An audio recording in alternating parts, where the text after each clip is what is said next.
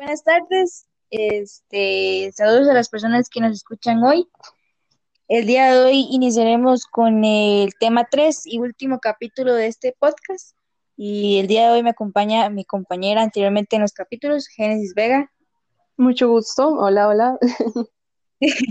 y este, estarán eh, estará dirigida la conversación por ella y por mí, Tiffany Morales. Y para terminar el, el capítulo, el tema, o en este caso el título sería conceptos técnicos que estos abarcan en el tema de aduanas y merciología.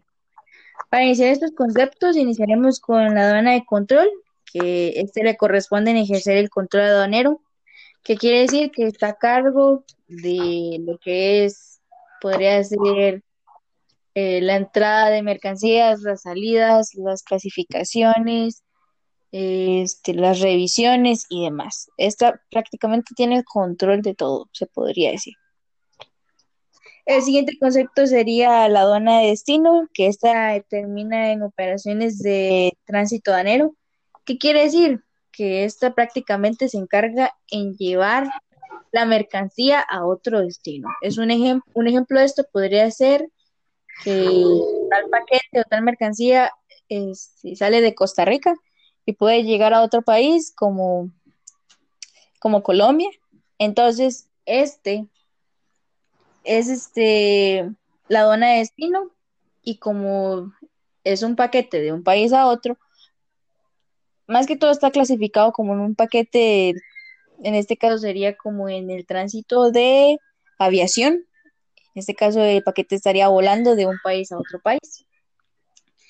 El siguiente concepto sería la aduana de ingreso, que esta es pues puesto de enero en el que se da el ingreso de mercancías al territorio nacional.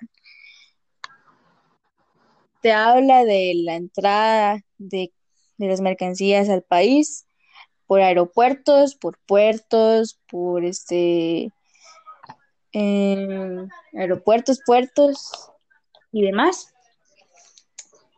Y el siguiente concepto es básicamente lo ante, este, se podría decir lo contrario del concepto anterior, que este sería las aduanas de salida.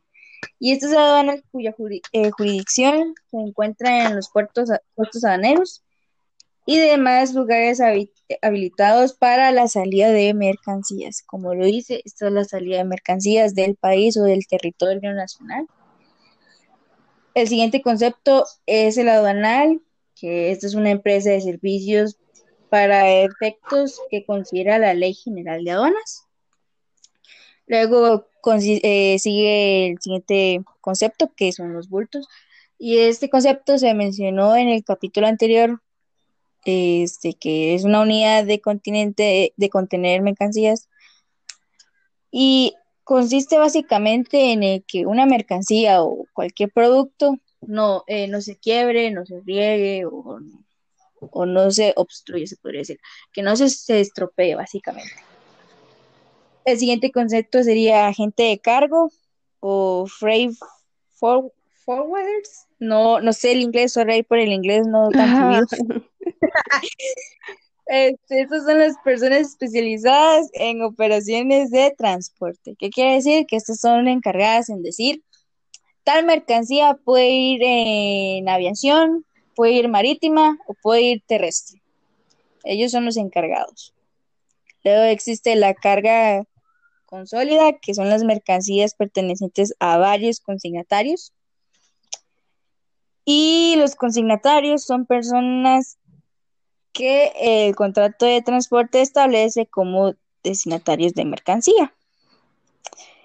Este, y para terminar la primera parte de esos conceptos, terminaremos con los conciliadores, que son auxiliares de función pública aduanera, y estos se dedican accesoriamente.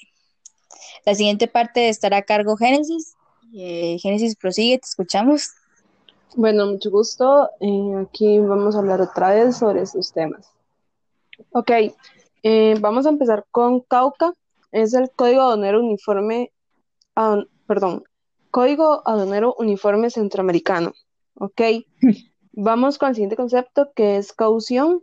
Eh, es la precaución, fianza o protección y también es una seguridad que se le da de manera de garantía o una obligación para cumplir lo convenido, ¿verdad?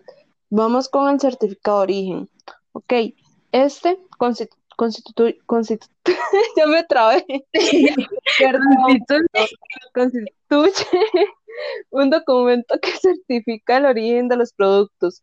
Ok, ese es como que el que dice es originario de X parte o es originario de X cosa. O sea, dice el origen de tal producto. Ajá, la concesión del origen es de especial interés para el, para el aprovechamiento de las preferencias arancelarias otorgadas por diversos países o grupos de países para los productos procedentes o determinadas latitudes. Ahora vamos con cómics. Es el Ministerio de Comercio Exterior de Costa Rica, como su nombre lo dice, de Costa Rica, ¿verdad? Eh, el conocimiento de embargue, eh, Bill of Lading, guía de área y carta de deporte.